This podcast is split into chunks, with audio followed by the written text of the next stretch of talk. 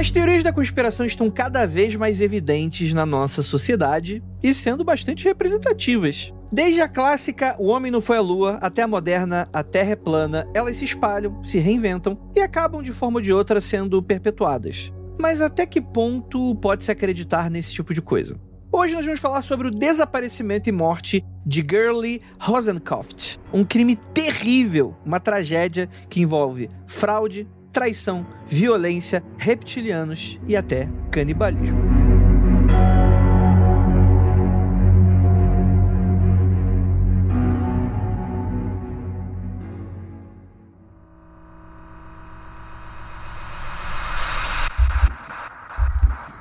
Não há nada de errado com seu áudio. Adentramos agora através dos seus sentidos. Estamos preparando você para o que vai acontecer nos próximos minutos. Além do que conhece por tempo e espaço, o contato com algo além. Não conte para ninguém e nunca olhe para trás, pois este é Mundo Freak Confidencial.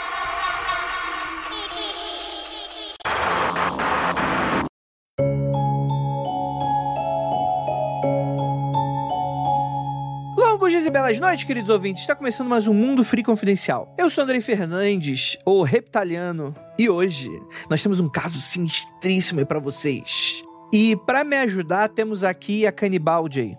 Olá, pessoal, tudo bem? Hoje a gente vai falar de um caso que da primeira vez que eu vi ele, sabe quando você tá, tipo, assim, só lançou o seu podcast que você sempre ouve, daí você vai lá dar o play e de repente é uma história surreal que parece saída de um filme. Mais ou menos essa história que a gente vai ouvir hoje. E temos aqui a nossa queridíssima Débora Cabral. Olá, olá, pessoal, tudo bom? Bom, para essa para esse caso de hoje aqui, o que eu recomendo além dos seus fones de ouvido é um belíssimo chapéu de alumínio para acompanhar a história belíssima que vai aparecer em breve. Exatamente, e temos aqui ele, que tá na Terra da Loucura, nosso queridíssimo Luca Balaminuti. Hoje a gente vai conhecer o cara que não tinha uma, mas tinha duas garotas reptilianas com ele. Olha aí, hein? Bateu ciúme agora, Lucas? E não era o Lucas. E não era o Lucas. Eu não aguentei meia. Esse cara tá com duas. Boa sorte para ele. é, galera. E lembrando, antes da gente ir para esse caso, lembrando de uns recadinhos bem rapidinhos. Galera, Siga a gente nas nossas redes sociais, arroba mundo underline freak no Twitter. E arroba mundo freak em todo o resto. TikTok, Instagram e por aí vai. E lembrando que o Mundo Freak Confidencial é um podcast exclusivo Academy do Spotify, mas temos diversos outros podcasts independentes, como O Aconteceu Comigo, Criptologia, criminologia, é muito gia. Tu vê que eu vou me culpar, né? Tem muita criatividade, né? Porque eu, a culpa desses nomes é exclusivamente meu. Mas eu vou dizer que só não é pior do que a Jay dando nome pras coisas, né? Eu ei, só... ei, ei, ei, ei, ei. Deixa eu Como é que é? O guia do mochileiro do crime das não, galáxias? Não, Como é era? era o guia do crime das galáxias. Eu não entendo por que ninguém gostou desse nome. Esse nome é genial. é, exatamente, exatamente, exatamente. Então, gente, é isso. Siga a gente em tudo quanto que é canto. Ajude a gente financeiramente lá no apoia.se barra confidencial para ajudar esses e outros projetos a saírem do papel, nossos especiais de outubro. E por que não algumas coisinhas que vamos aprontar para esse ano de 2023.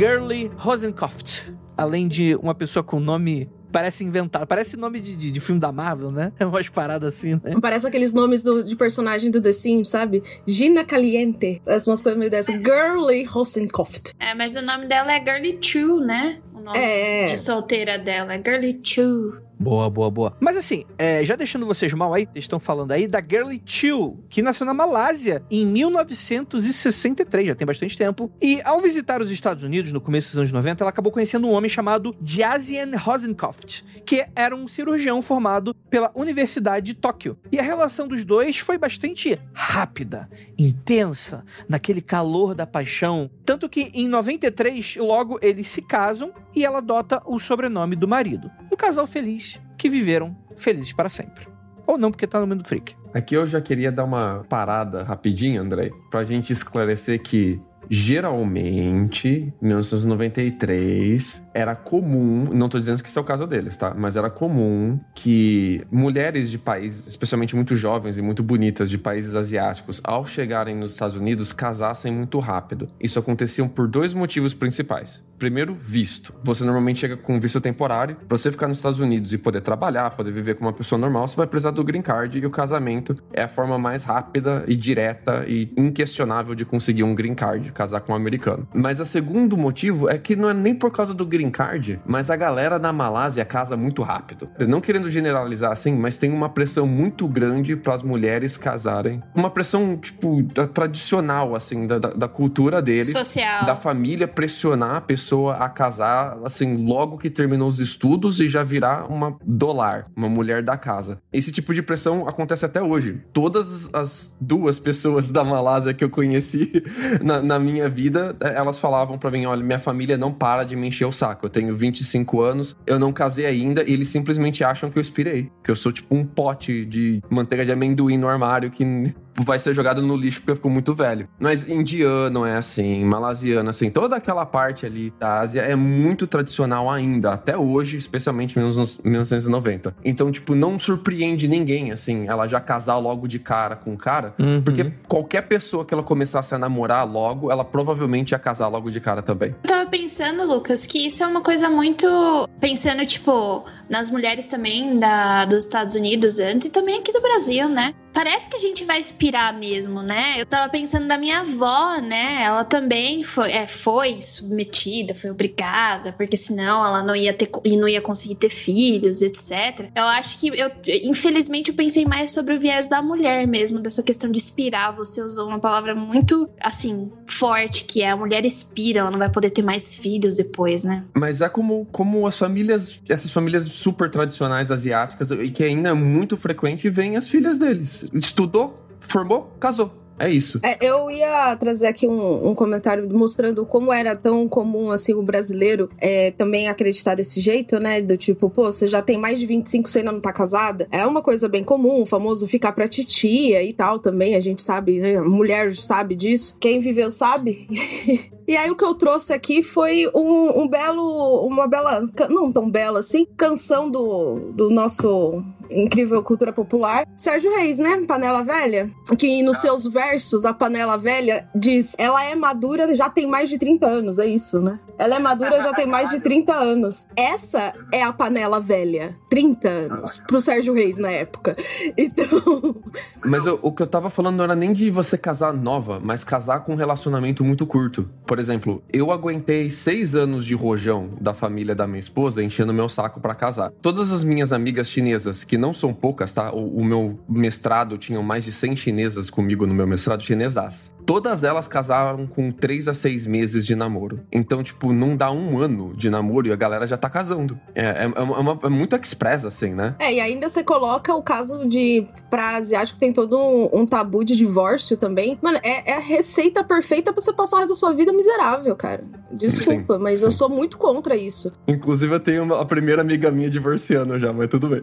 Parabéns! Errada ela não tá. Acho que tinha que fazer um bolo pra ela. Yay, divorciada. Ela casou com um americano que ganhava, acho que era três quartos do salário dele em Bitcoin. Isso em 2015. Meu Deus! E, e ela casou com ele achando que ela ia ficar rica. E ela torra dinheiro. De, tipo, é só joia, roupa cara, de marca, Louis Vuitton, Gucci. Ela toda chique, né? E agora o cara não ganha quase nada mais, porque derreteu todas as Bitcoin dele, né? E aí agora ela tá separando dele. Eu acho engraçado que a gente ia falar de conspiração, canibalismo e reptiliano e a gente tá 20 minutos falando sobre a tradição de casar cedo demais, né? Culturalmente. E Bitcoin? A ideia geral é que apesar deles terem se casado em 93 e parecer tudo uma, uma grande, né, conto de fadas, em 99 ela pede divórcio, acusando ele de violência doméstica e ameaça de morte. É, deixa eu só dar uma, uma desenvolvida nisso aí. Depois te- teve um caso muito, tipo, específico, uma situação muito específica de que ele literalmente agrediu ela e que teve esse problema, né, de acusar ela, esse problema de ameaçar ela de morte. Ela começa a avisar que se alguma coisa acontecer com ela no trabalho, tá? Ela vira, olha, gente, coisa tá, a situação tá complicada em casa, pediu divórcio, quero me divorciar. Problema é que, se alguma coisa acontecer comigo, estou sentindo que alguma coisa vai acontecer comigo, se isso realmente acontecer, vocês já sabem o que aconteceu. E é por causa disso que suspeitam do desaparecimento dela. Porque ela já estava avisando há muito tempo. São as pessoas do trabalho dela que vão avisar. Tem os motivos também, tá? Do porquê que ela tava com tanto medo e por que que isso tudo pode ter acontecido, mas eu não, não quero estragar nada, sem spoilers. E aí, depois de, da denúncia, né, do, do estranhamento, do desaparecimento dela, né, detetives foram ao apartamento onde a Girlie morava sozinha e encontraram apenas manchas de sangue e água sanitária no carpete. Fora isso, não havia nenhum sinal de arrombamento e nada foi levado. Mas também não havia sinal dela, né? De um, de um corpo, o que quer que seja. Mais ou menos 190 quilômetros de Albuquerque, no mesmo dia, algo acabou chamando a atenção de um operário que estava trabalhando num certo trecho ali da rodovia, né? Que eles estavam dando aquela azeitadinha, né? Que era um pedaço de lona que envolvia alguma coisa, estava meio enrolada. Me lembrou agora Twin Peaks, né? Tipo, Rapid in Plastic, a primeira fala da série, né? Era um pedaço de lona, né? Ele abriu, ele encontra uma blusa feminina, shorts, cueca, fita adesiva e gaze, tudo com manchas de sangue. E a primeira suspeita da polícia, obviamente, recai sobre o ex-marido, né? Poxa, é uma situação bastante complicada, mas infelizmente muito óbvia, tendo em vista o padrão de violência doméstica e por aí vai, né? E feminicídio que a gente tanto conhece pelos padrões, infelizmente, da nossa sociedade, né? E a ideia é que, alguns meses antes de desaparecer, Gurley conta pros amigos, né, tudo isso que estava acontecendo com ela, como a Jay chegou a falar e tal. E ela, inclusive, teria dito a um agente do FBI que, se alguma coisa acontecesse com ela, o seu ex-marido deveria ser, com certeza, interrogado, né? É, inclusive, é, o que eu queria acrescentar aqui é que é o seguinte: ela, quando ela vai pedir a separação, ela tá extremamente assustada, ela tá com muito medo do que vai acontecer. Ela mudou para um outro prédio, mudou para um outro apartamento, saiu de perto do cara, tipo, tentou cortar todas as relações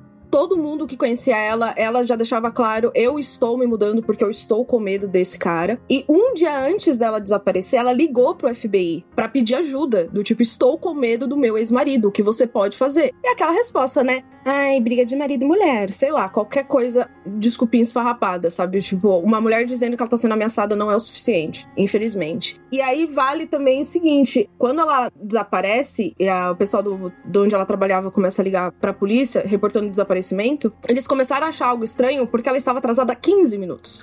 Então, assim, todo dia que você pensar assim, putz, eu talvez não devesse me atrasar no trabalho, pense nisso, cara. Você ter uma rotina faz uma diferença. A galera com 15 minutos já tava ligando pra polícia. E o policial, assim, gente, não faz nem 24 horas que ela desapareceu, vocês não são da família dela, não tem o que fazer. Eles, assim, não, ela alertou. O dia que ela não chegasse no trabalho, o dia que ela chegasse atrasada, tinha acontecido alguma coisa, é o ex-marido e nananã. Uhum. Lembrando que no nosso episódio sobre Madeleine, Lane, a gente chama aqui o nosso queridíssimo Lucas, é, vulgo Poderoso Porco. Eu, é, eu chamo ele de porco. É, e ele, e, ele é policial, né? Trabalha no, no meio da investigação de desaparecidos e ele reitera uma questão que aqui no Brasil você não precisa esperar 24 horas para fazer a denúncia e chamar as autoridades, tá bom, gente? É em qualquer lugar, viu, Andrei? É, essa, esse negócio de 48 horas aí, é porque quando você é adulto, principalmente se você é adulto, criança, tem a, o Amber Alert, né? Tem mais agora, tem mais coisas. Mas se você é adulto, dizem que se você é maior de idade, você tem todo o, o poder de sumir. Você pode querer sumir. Você pode querer se tornar um desaparecido. Você tem o direito de sumir se você quiser. É,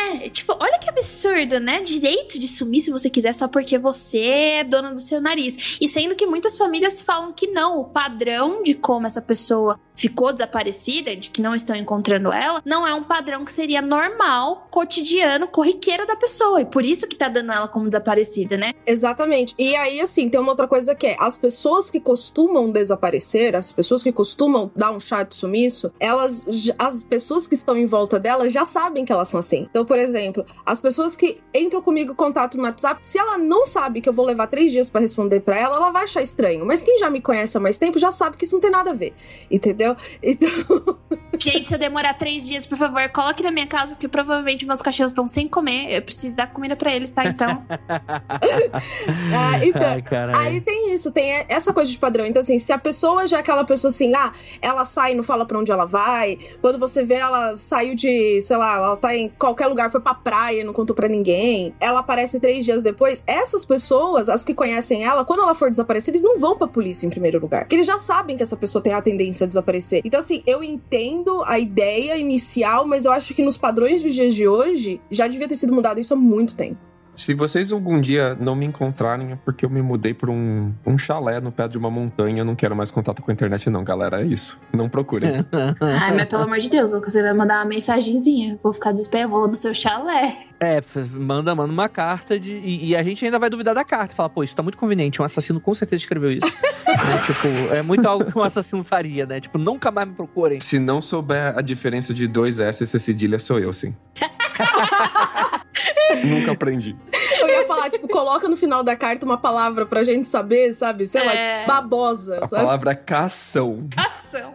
Cação. Pa- a palavra do Lucas é costa. É verdade. Porque toda vez que ele vai se referir, tipo, as minhas costas, ele tá tanto tempo fora do Brasil que ele, tipo, acho que ele pensa em my back, né? Mas não é, não são duas. Tem dois lados. Não, é costas. É Você costas. tem É duas costas. nádegas, mas só tem uma costa. Mas é tipo óculos, é só um. Mas ele tá, ele tá no plural porque ele tem um S, mas ele não é É plural. tipo Lucas, que não tem plural. um já é demais, já. Mas vamos lá, gente. A polícia bate na casa do marido, o Jazen, e a questão é que o local estava completamente vazio, né? O cara tinha fugido e levado todos os seus pertences. E, inclusive, a polícia descobre que o nome dele era falso, né? Jazen Rosenkopf, na verdade, se chamava Armand Chavez. E o que é muito óbvio, né? Porque claramente Jazen Rosenkopf é um nome inventado. Não é possível que alguém se chame desse jeito. Mas é isso aí. Ô, ô, Andrei, peraí. Calma aí, que agora você me decepcionou. Quando eu li essa pauta, eu tinha certeza que você ia falar alguma coisa sobre o nome dele ser Armand Chaves e ele ser um charlatão. Você espera demais, Andrei. Eu fiquei esperando e não veio. Minhas piadas são abaixo do medíocre, são decepcionantes. Elas não têm essa- esse grau de. A questão é que o Armand sequer era um cirurgião formado pela Universidade de Tóquio. Na realidade, ele foi expulso da faculdade de medicina depois de adulterar trabalhos acadêmicos. E apesar de afirmar pra Gurley que ele trabalhava como cirurgião, ele na verdade ganhava vida aplicando golpes, né? Armand, ele, ele se apresentava como geneticista e prometia tratamentos milagrosos pro câncer, que obviamente eram falsos. Também enganava mulheres ricas aplicando injeções anti-envelhecimento que custavam milhares de dólares. Olha que doideira. Você tá casado com a pessoa há anos. E não é nada que você estava imaginando. É, é o que acontece muito com as mulheres brasileiras. Aqui a gente tá tratando literalmente de um con né? Que é o charlatão. Virou, virou uma febre na Netflix recentemente, né? De vários seriados sobre charlatões. De pessoas que, tipo, teve aquele do. Da mulher do, do cara do Tinder, que ele passava a perna nas mulheres. Golpista do Tinder. E também teve um do restaurante vegetariano lá. Esqueci desse. Mas, mano, eu acho que é uma coisa muito comum, pra falar a verdade. Não é uma coisa tão absurda, não. Eu conheço, durante minhas pesquisas do criminologia, eu trombei com muito aniquilador de família. que, Tipo, tem um que é francês, que ele fingiu pra família inteira durante 18 anos que ele era um médico e que ele trabalhava pra ONU. E sabe o que ele fazia? Quando ele dizia que ia viajar ou que ele ia trabalhar, ele ia até um certo local, ficava sentadinho numa cadeira, numa praça, esperando o, a hora passar pra ele voltar pra casa de novo, pra ele fingir que ele tinha viajado ou que ele tinha ido trabalhar. Ele até comprava souvenir, sabe, pra, pra família, pra dizer que ele tinha viajado pra Suíça ou outros lugares assim. Olha que coisa absurda. Eu não sei se o Lucas pode falar mais sobre isso. Sobre passar golpe nos outros? Sim. Não, caralho. Não. Tá sob segredo de justiça, né? O que você iria falar, inclusive. É, mas no caso aqui do Rosenkopf, ele tinha um mercado no qual ele trabalhava que era suscetível a esse tipo de golpe. Ele não, ele não ia em qualquer pessoa tentar injetar a cura do câncer, né? Então, mas uma coisa que eu ia falar também, aproveitando o gancho do Lucas, é exatamente isso, assim, que mulher que procura coisas para anti-envelhecimento, que eu acho um péssimo termo, inclusive, vai descobrir uma infinidade de produtos. A quantidade de produtos que funciona é quase nenhuma. Então, assim, um cara em 99, que era, né, tipo, Matrix, época da tecnologia, virar e falar, ah, tenho células tronco aqui pra fazer e tudo mais, todo mundo ia aceitar várias coisas. coisas. E como ele é geneticista, né, entre muitas aspas aí, ele podia falar o que ele quisesse, que o que ele tava aplicando era, sei lá, é, células, tronco de um bebê, que nunca envelheceu um dia, sabe?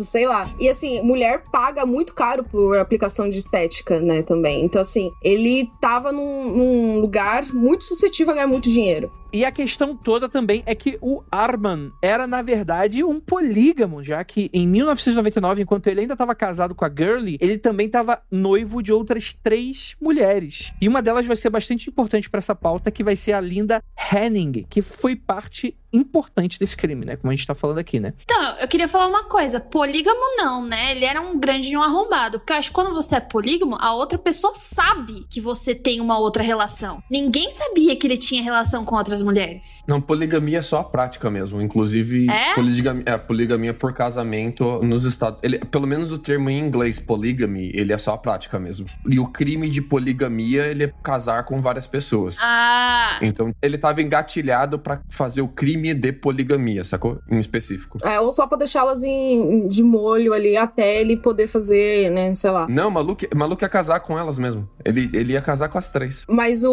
o que eu ia falar também é assim, elas não só não sabiam que uma ou outra existia, e quando a polícia começou a procurar elas e falar, ele- elas não sabiam nem que ele era casado. Sabe? Então, tipo, ah, você conhece a fulana? Não, quem é a fulana? Não, ela morreu. Ela morreu. Ninguém sabia absolutamente nada. Então, assim, ele realmente era um enganador, né? Em todos os sentidos possíveis. né? Bem, e aí, fazendo uma pequena introdução à Linda, né?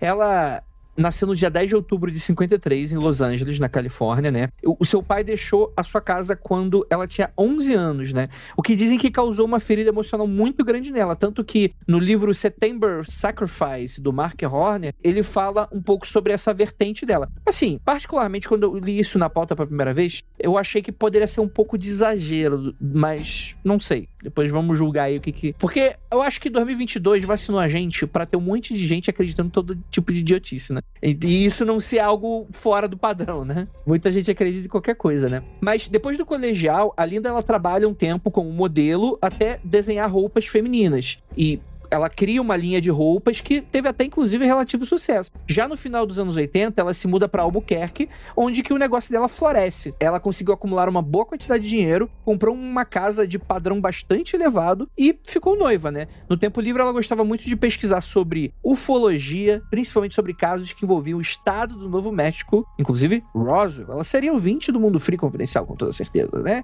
Já no verão de 99, ela conhece o Armand, né? Que já usava o nome de Diazen Rosenkopf em um seminário sobre teorias da conspiração e ufologia que era liderado pelo David Icke, cara. Cara, o David Icke, ele é um dos maiores picaretas que existem no ramo das conspirações aí, mano.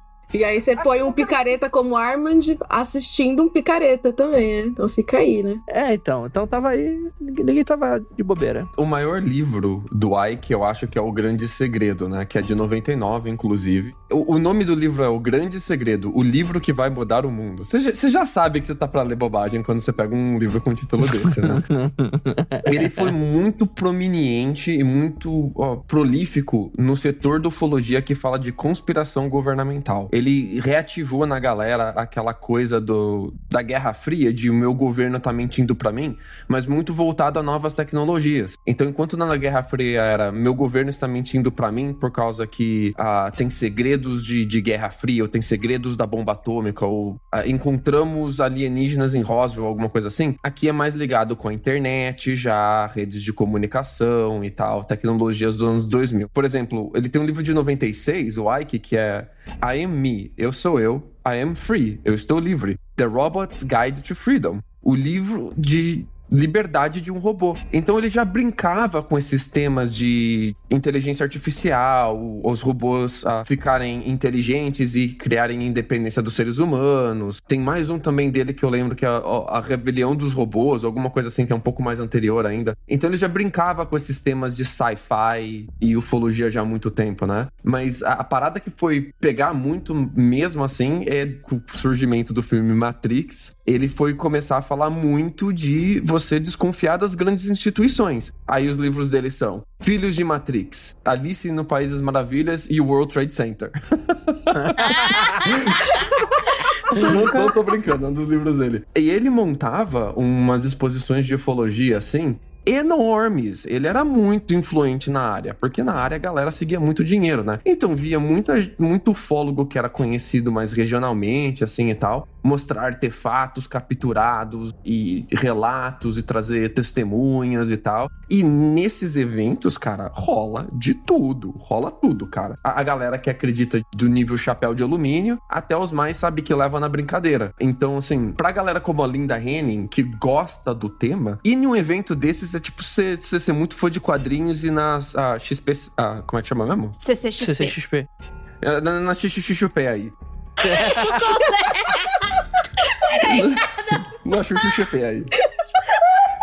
Não consigo falar essa porra. É bicho. muito bom. o cara tá desaprendendo. É impressionante. XXXP. XXXP. Ela era muito empolgada com isso de relacionamentos anteriores e nesses eventos era onde ela era apresentada toda a gama de picaretas. Tem todo tipo de gente nesses eventos, incluindo picareta, pessoas que estão nesses eventos porque sabem que tem pessoas suscetíveis lá, e um desses malandros é o nosso Rosenkopf. Interessante falar que esse The Biggest Secret, né, que a gente tá comentando aqui, ele é um livro que descreve a sociedade controlada pelos Illuminati, formada por uma raça de reptilianos humanoides, e entre as figuras políticas supostamente reptilianas seriam George W. Bush e Rainha Elizabeth II. Que foi de base, né? Voltou base. onde ela, né, sei lá, o, o lodo reptiliano primordial.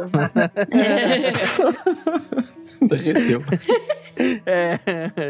Cara, é interessante porque isso aqui é o supra-sumo do chorume conspiracionista. Hoje, até se você fala Illuminati, o pessoal até ri da tua cara, porque hoje a- as conspirações elas adotaram novas linguagens e um- todo um novo alfabeto, né? Com essa questão meio canon das ideias, etc e tal. Mas é só mudança de nome, porque é a mesma coisa. Existe uma grande cabala de, de um, um pequeno grupo de pessoas que tá dominando a parada toda e isso chega nos políticos porque eu estou frustrado demais eu não consigo mudar os rumos da maneira como eu gostaria. Então isso só pode significar que existe um grande culpado externo que quer me dominar, colocar a vacina do chip 5G no meu cu, porque eles são satanistas. Não obstante, Zeitgeist fez tanto sucesso nessa época. Nessa época se discutia muito isso, porque as pessoas tinham, estavam começando a ter muito mais acesso à informação, mas sem ter entendimento de como as grandes instituições funcionam, como é que os bancos funcionam, como é que as economias mundiais funcionam. Então você era bombardeado com informações internacionais e de um mundo muito mais conectado, mas ninguém senta com você e fala: Ó, vou te explicar como é que o mundo funciona. Até hoje eu não ent... Eu que estudei essa porra não entendo direito. É tipo, não vem com.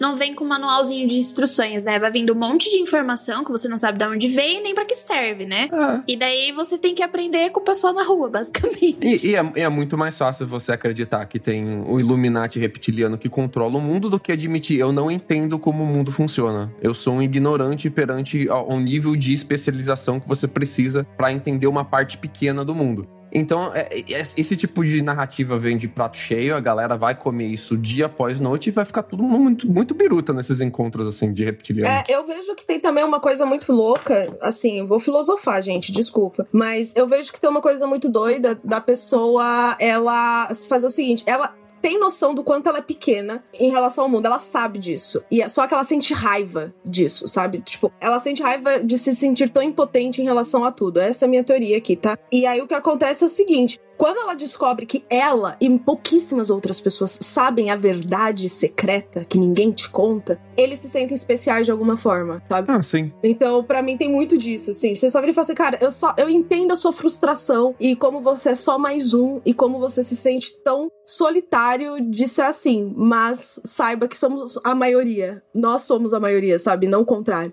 É, uma volta de poder, né? É tudo muito isso, né? Ao mesmo tempo, tem pessoas aqui que são muito frustradas, né? Que se foram ostracizados ou se auto-ostracizaram porque não entendem mais a sociedade. Então, tipo assim, isso tudo vai virando esse bolo, né? Essa, essa, se juntando e faz essa alquimia muito doida, né? De pessoas brincando de argue É. na vida real, né? Tipo, achando que, né? Tipo, que o seu ex-presidente que perdeu a eleição porque é um bosta, né? Tá mandando mensagem em fotinho de caminhão de mudança, né?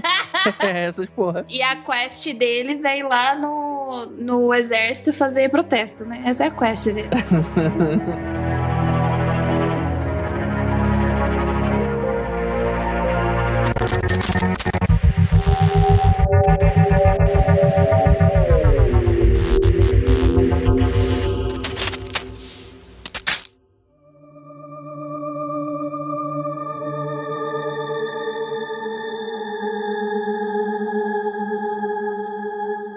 No caso da Linda, em específico, é muito interessante porque o Rosenkopf pegou esses elementos que ela já conhecia e ele criou uma própria mitologia em cima disso. Então ele falava para ele que ele era o Star Child, o escolhido das estrelas, que já é uma estrutura narrativa muito conhecida da galera da ufologia. Ele falava para ela que ele tinha DNA alienígena e que através das injeções que ele dava nela, ela ia ganhando aos poucos o DNA alienígena também. Ele falava para ela que na Terra ele era imortal porque ele vinha de um plano superior alienígena e que quanto mais ela ficasse com ele, mais pertencente a esse plano ia ser. Então ela parar de envelhecer, ela ia se tornar imortal também em, em algum momento. Ele contava para ela que ela ia ser a rainha intergaláctica, né? Que ele fazia parte de uma casta superior intergaláctica e que ele ia fazer dela a grande rainha intergaláctica e apresentar ela para as pessoas influentes do mundo e interar ela nos grandes círculos de alienígenas infiltrados e Illuminatis que ela tanto gostava de ler. Agora imagina, você passou a vida inteira lendo, a vida inteira não, né? Mas boa parte da sua vida adulta, mais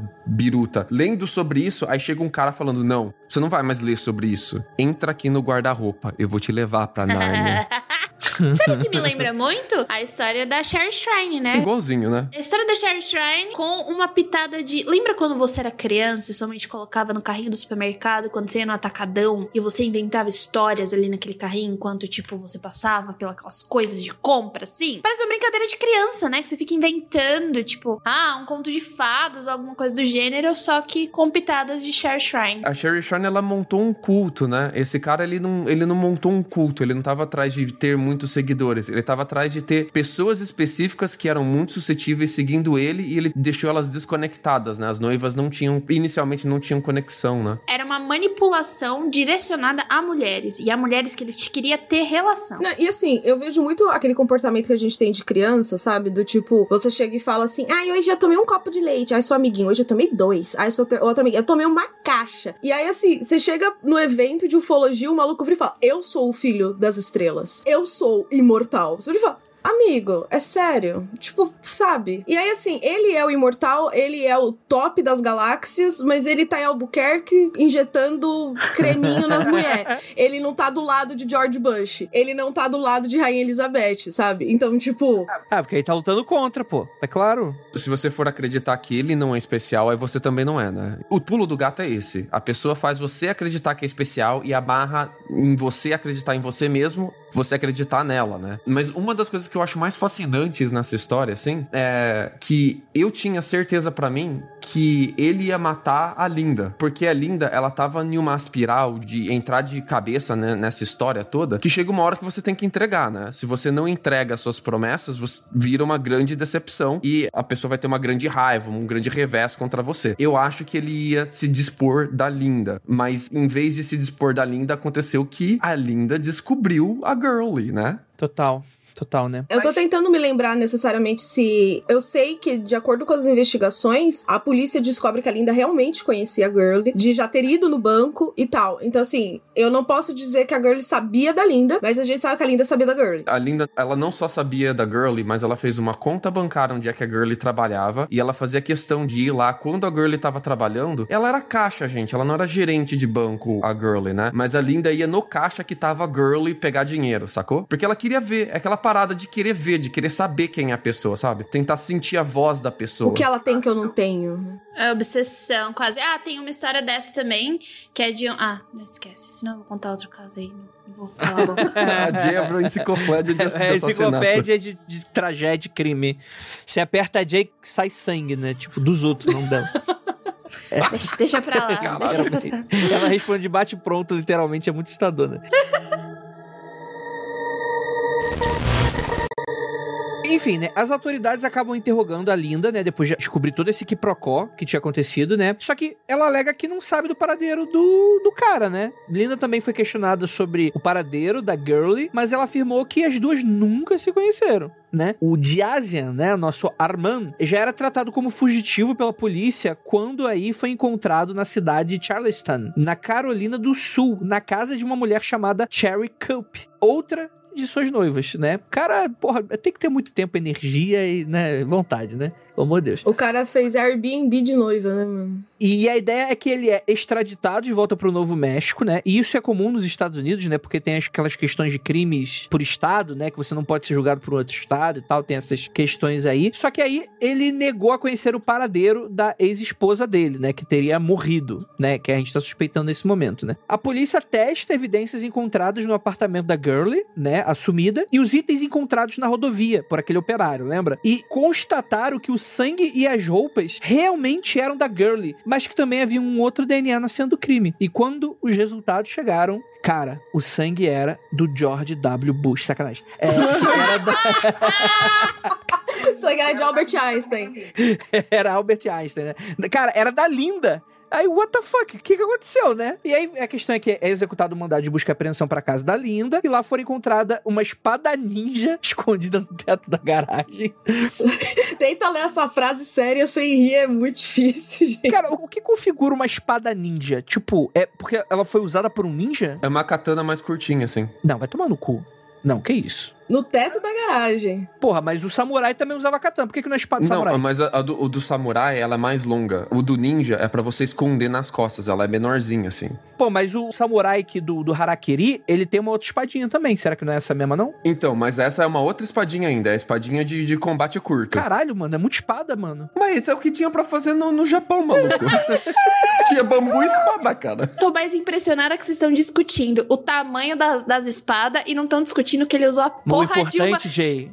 Pro homem, o tamanho importa, Jay. Era exatamente o meu ponto, Jeff. Assim, Jay, deixa os homens discutir o tamanho da espada. É importante. Eles não estão abismados que foi usado num crime. Tipo, uma espada de samurai. Eles encontraram sangue na- no cabo da espada depois, e era o DNA dele, né, do, do Hasenkopf. E eles encontraram depois marcas de sangue que teriam sido limpas na lâmina da espada, né? E tem recibo dele comprando uma espada ninja alguns dias anteriores. Então, tipo, o cara planejou o assassinato com uma espada ninja, cara. Ele comprou a espada no dia que ela desapareceu, inclusive. Essas espadas ninja que você compra em loja de réplica, assim e tal, você pode até afiar elas pra ser uma espada funcional. Mas elas não são uma espada que nem, tipo, que você vai fazer múltiplos cortes, que nem um, um açougueiro na, na carne, assim, e ela vai continuar afiada. É uma espada que não é funcional, ela é feita pra ser enfeite. Até as que são feitas pra serem funcional, cara, você dá três cortes, ela perdeu o corte já. Você não vai dar mais nenhum corte com elas. Eu acho muito impressionante que ele acreditou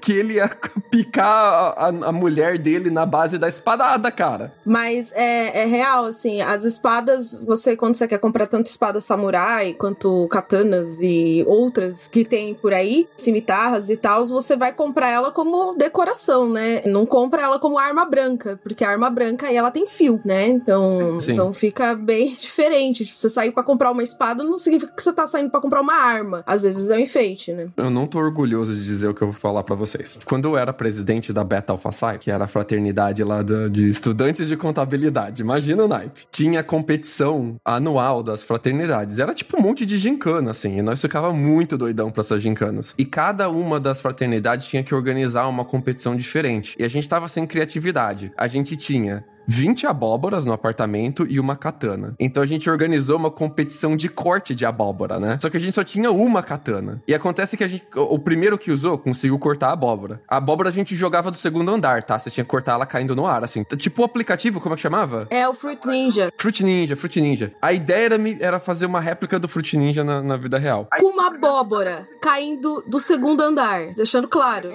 Isso. E a gente afiou a espada com aquele afiador de, de faca de churrasco ainda. Aí.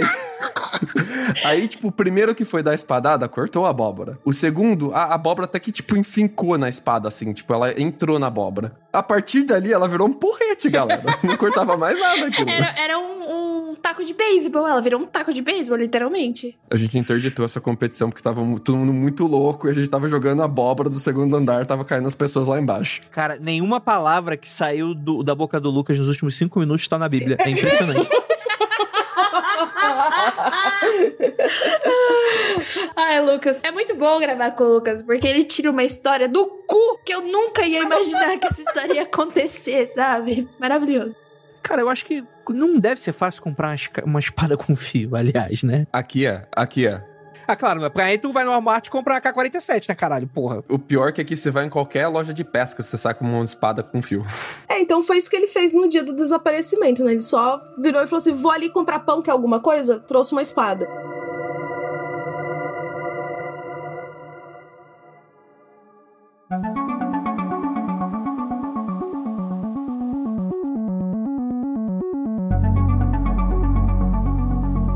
Para evitar a pena de morte, o Daisian se declarou culpado pelo homicídio da Gurley em janeiro de 2002. O julgamento da Linda acontece só dois meses depois, e ela se declara inocente das acusações de homicídio. Durante o julgamento, o Daisian alegou que era um metamorfo reptiliano capaz de estar em vários lugares ao mesmo tempo.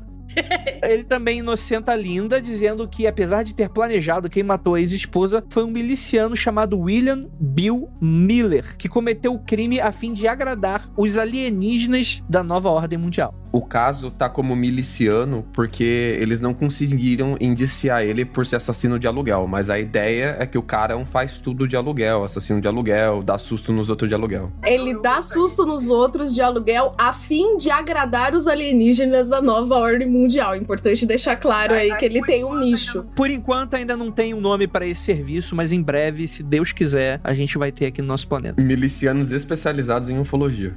Exatamente. Não, eles respondem pelos alienígenas. Não necessariamente eles são especialistas em ufologia. Olha, dependendo de como for, se você estiver no sul do Brasil, na frente de um quartel, provavelmente um miliciano ufólogo já existe. Mas fica aqui é o benefício da dúvida que a gente ainda não sabe, né? Mas vamos lá, né? E a ideia é que o Bill teria também ingerido parte do corpo da Gurley no processo, né? O Diazen afirmou que foi até o apartamento depois do crime para limpar as evidências. Ele também diz que guardava diversas amostras de sangue dos pacientes que ele atendia nos seus falsos tratamentos e que usa o sangue de Linda misturando com o alvejante a fim de impedir testes de DNA. E os promotores argumentaram que toda a história teria sido inventada pelo Diazen. Oh shit? Se você não fala, né? Mas os promotores eles falam que essa história inventada é mais para proteger a Linda, né? Ela, em contrapartida, nega a participação no crime, mesmo com o juiz do caso dizendo que seria melhor para ela dizer o que aconteceu e onde estariam os gestos da Girlie, né? E um médium, deixa eu repetir bem, um médium chegou a ser incluído no hall de testemunhas por supostamente saber onde estariam os gestos mortais da Girlie. E no fim da alegação, não foi levado em conta e o médium não foi ouvido. Isso é comum, tá? De tipo médiums aparecerem no meio da investigação para poder dizer onde tá os restos mortais, onde tá a pessoa. E isso já deu muito problema, porque óbvio, né, as famílias fragilizadas, principalmente por não saber o paradeiro da pessoa, né? Porque no caso da Girlie, a gente nunca vai encontrar a Girlie, tá? Nunca foi encontrado o corpo da Girlie, é isso. Então, por desespero, você acaba pegando qualquer tipo de, de informação que colocam no seu colo, certo? E você acaba tomando medidas extremas como essas. E a gente tem um episódio de crimes resolvidos por fantasmas, né? Se não me engano, eu já ouvi dois que os médiums acertaram onde estavam os corpos e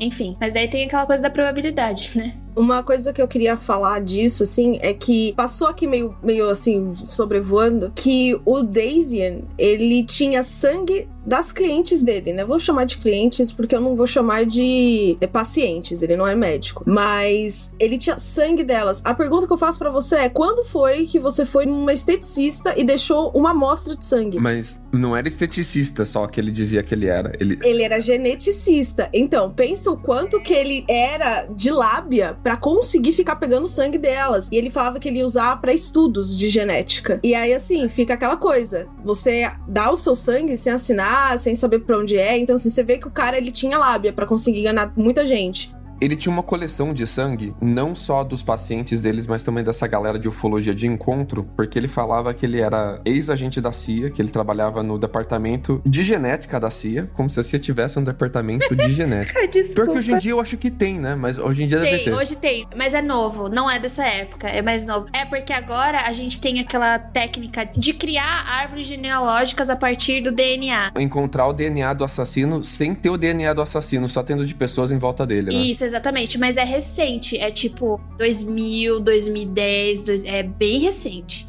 Mas, tipo assim, era engraçado isso porque ele contava essa papagaiada, né, pra galera e a galera doava o sangue para ele. Então ele tirava o sangue da galera. Mas ele não tinha conhecimento de medicina suficiente para saber como é que faz para você manter esse sangue, armazenar ele de forma adequada, né? Então era tudo sangue estragado, cara. Ele tinha uma coleção de amostras, de amostras zoada, bicho. Esse é o nível do amadorismo, saca? Sim, que é isso que acontece, né? Eu tava tentando lembrar porque que tinha o sangue da Linda. Pelo que eu me lembro, ele tinha levado umas bolsas de sangue no bolso na hora para poder jogar o sangue de diversas pessoas diferentes e aí atrapalhar o DNA. A ideia dele tinha sido essa, só que uma, as bolsas estouraram no bolso dele, ou na bolsa dele, eu não lembro agora. E aí o que ele tinha era o da Linda. E aí ele joga o sangue da Linda, porque era o que tinha lá. Gênio simplesmente um gênio, que mistura isso tudo com alvejante. E assim, a gente sabe que ela foi pega exatamente nesse teste de DNA, o que prova que ele é burro, além de tudo, de achar que aquilo iria realmente de alguma forma ajudar ele a passar despercebido nessa história toda, né? Mas também acharam o cabelo da Linda em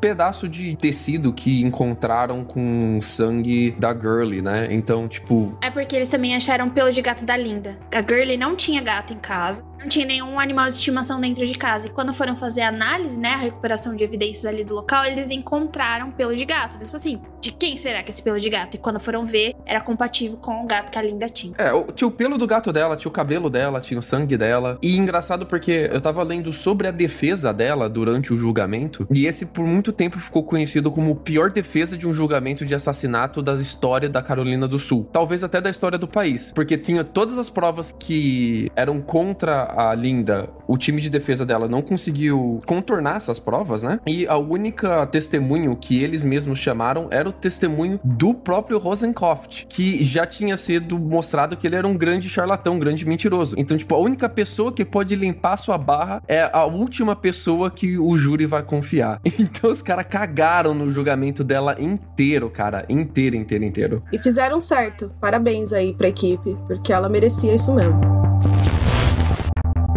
Gente, a questão é que ele vai e condenado à prisão perpétua.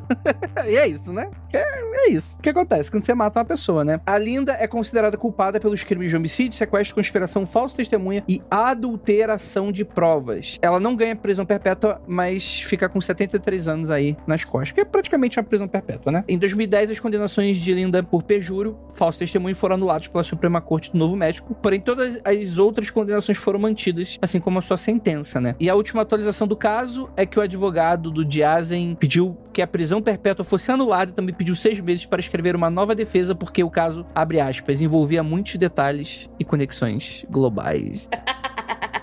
E gostaria apenas de lembrar que, infelizmente, o, corpo da Girlie nunca foi encontrado, o que é, é péssimo e lembra também da, da, triste realidade, né? Que é um caso de feminicídio. Sim. Uma das coisas que eu preciso dizer aqui, que talvez leve um tempinho, que é rápido, que agora é um dos motivos que, assim, eles têm um, um filho adotado, né? O, o Daisian, Daisian e a Girlie, e eles adotaram essa criança porque o Daisian simplesmente chegou em casa com o bebê. É, então, essa história, ela é muito complexa. É porque, ai, gente, ele é um charlatão charlatão mesmo, tá? Ele decidiu adotar uma criança com uma mulher japonesa do Canadá. E daí o rolê foi que não deu certo com essa mulher japonesa do Canadá. Ele captou a criança e simplesmente dropou ela no colo da Girlie. Daí a Girlie, o que é isso? Daí ele, uma criança. Daí ela, mas eu não quero ter uma criança. Porque se não me engano, a Girl ela não queria ter uma criança que não fosse dela. E que. Não é que ela não queria. O que está acontecendo para essa criança estar na minha porta? Será que vai a polícia vai bater aqui? O que que você fez para essa criança estar tá aqui? Ele não foi atrás de um, de um método de adoção. Ele aparece com uma criança, sabe? E aí, assim, depois ela vai fazer uns testes e aí descobre-se pelo teste de DNA que ele era o pai da criança. Então, assim, ela já sabia disso e também há indícios de que ela estava descobrindo descobrindo todos os esquemas dele, de que ele não era médico, que ele não era geneticista, que o que ele tava fazendo nas coisas lá. Então, a ideia é essa, que por conta dela saber disso tudo, ele quis eliminar ela e, enfim, a defesa dele alegou que a Linda também estava descobrindo as coisas aos pouquinhos, porque a Linda já tinha descobrido da Girlie, né? Então ela começou a. Acho que a casa caiu para ele, né? A Girlie tava descobrindo tudo, a Linda tava descobrindo tudo. Então, ou ele sumia, ou ele dava cabo delas. E ele escolheu o caminho do feminicídio, que é dar cabo delas, começando pela Girlie e incriminando a Linda. Mas eu acho que ele ia, ele ia rodar a Linda primeiro, se o bebê não tivesse aparecido na jogada do nada, o que acabou que empurrou para ele eliminar a Girlie Girly primeiro, já que ela não queria o bebê. É, porque assim, se ele pegou o sangue das pessoas que ele tinha lá no escritório, ele pegou da Linda também, né? Ele podia simplesmente não ter pego se ele não quisesse incriminá-la. Então tem isso, assim. E tem uma, um áudio dele falando, confessando e tal, falando disso, porque ele nunca revelou onde tá o corpo. Mas ele fala sobre morte. E assim, é, apavorante. Ele é muito frio falando, sabe? Você escuta ele falando sobre o que é matar alguém, o que é tirar uma vida, o que é esse momento, sabe? E você fica assim, mano. Ele eu não recomenda. Eu não recomendo ver nada dele, tá? Porque é aquele clássico, a pessoa tá se gabando de ter feito uma coisa. Presunçoso pra caralho. Isso.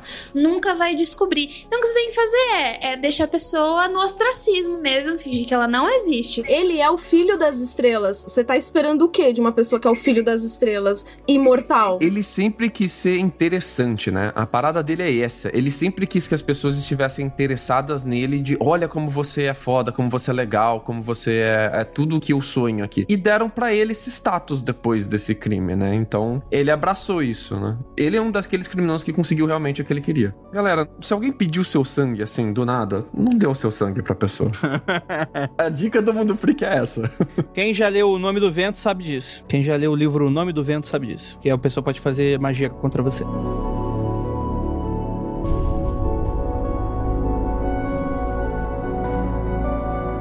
Então é isso, gente. Infelizmente é um caso com solução, mas ao mesmo tempo que ele não tá completo, né? É, e ela, a Linda acabou que ela foi a primeira mulher uh, do Novo México, né? Que ela foi incriminada no Novo México a pegar vida.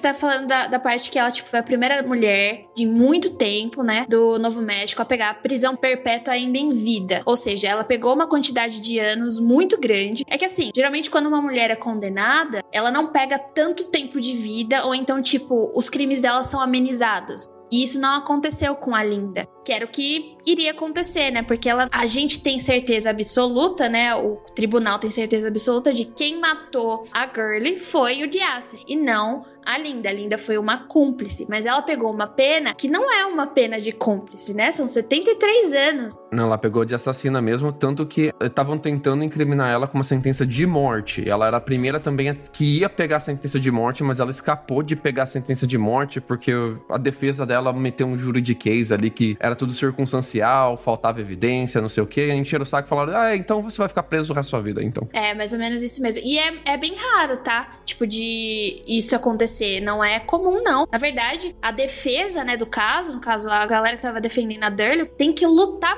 muito para conseguir uma pena dessa pra uma pessoa que é cúmplice. É muito difícil. E isso, né, ainda bem que o, a galera que defendeu a Linda pisou no freio aí e deu, deu problema, mas é bem difícil. E eu não tenho certeza no Novo México. O Novo México, ele é... aceita pena de morte, Lucas? Porque é por estado, eu não tenho certeza. Na época tinha. Hoje em dia eu já não sei mais, porque a maioria tá tirando, né? Então hoje em dia eu já não sei mais mais, mas na época tinha sim. Eu acho que por enquanto quem tá firme na pena de morte é o, é o Texas, se não me engano. É, tinha pena de morte, mas a, o, corredor da morte você talvez morra antes de você ser executado, né? O corredor da morte nos Estados Unidos ele é muito longo, assim. Geral pega corredor da morte e acaba que morre antes de ser executado. Então, meio que deu, deu elas por elas ali, a pena dela. Eu só achei interessante, assim, porque ela foi de cúmplice pra planejadora do assassinato e de, depois de volta pra cúmplice, né? Então, ficou tudo meio que embananado ali as penas que ela ia pegar. Mas eu achei extremamente interessante eles terem dado para ela uma pena tão severa assim. Normalmente, por ser mulher e pro cara ser um grande mentiroso e tal, o, o que tudo indicava no começo do caso é que ela ia passar com uma pena entre muitas aspas, pequena de 20 anos, alguma coisa assim. Eu acho que nem isso. Sabe o que eu pensei quando eu tava vendo o caso? Eu achei que ela, tipo, ela já tava presa um tempinho, né? Quando ela foi pega. Ela ia ser solta porque ia, sei lá, ia pegar dois, três anos, já tinha uma pena cumprida e ia soltar ela, sabe? Porque acontece bastante isso. É, pegaram ela primeiro por mentir pra polícia, né? Pelo menos isso ela tem que cumprir. Então talvez ela ficasse com dois, três anos se a defesa dela não fosse tão horrível. é, e também tem o pequeno fato, né, de que ela cometeu canibalismo ali também, né? Então talvez isso tenha acrescentado na pena dela, né? Mano, por quê? Por quê? Por quê? Por que comprar uma espada ninja? Picar uma pessoa e comer ela. Só ir no Walmart e comprar o frango ali, comprar a carne que você quer, não tem trabalho. Gente, muito obrigado para todo mundo que ficou até aqui. E aquilo, não olhe para trás.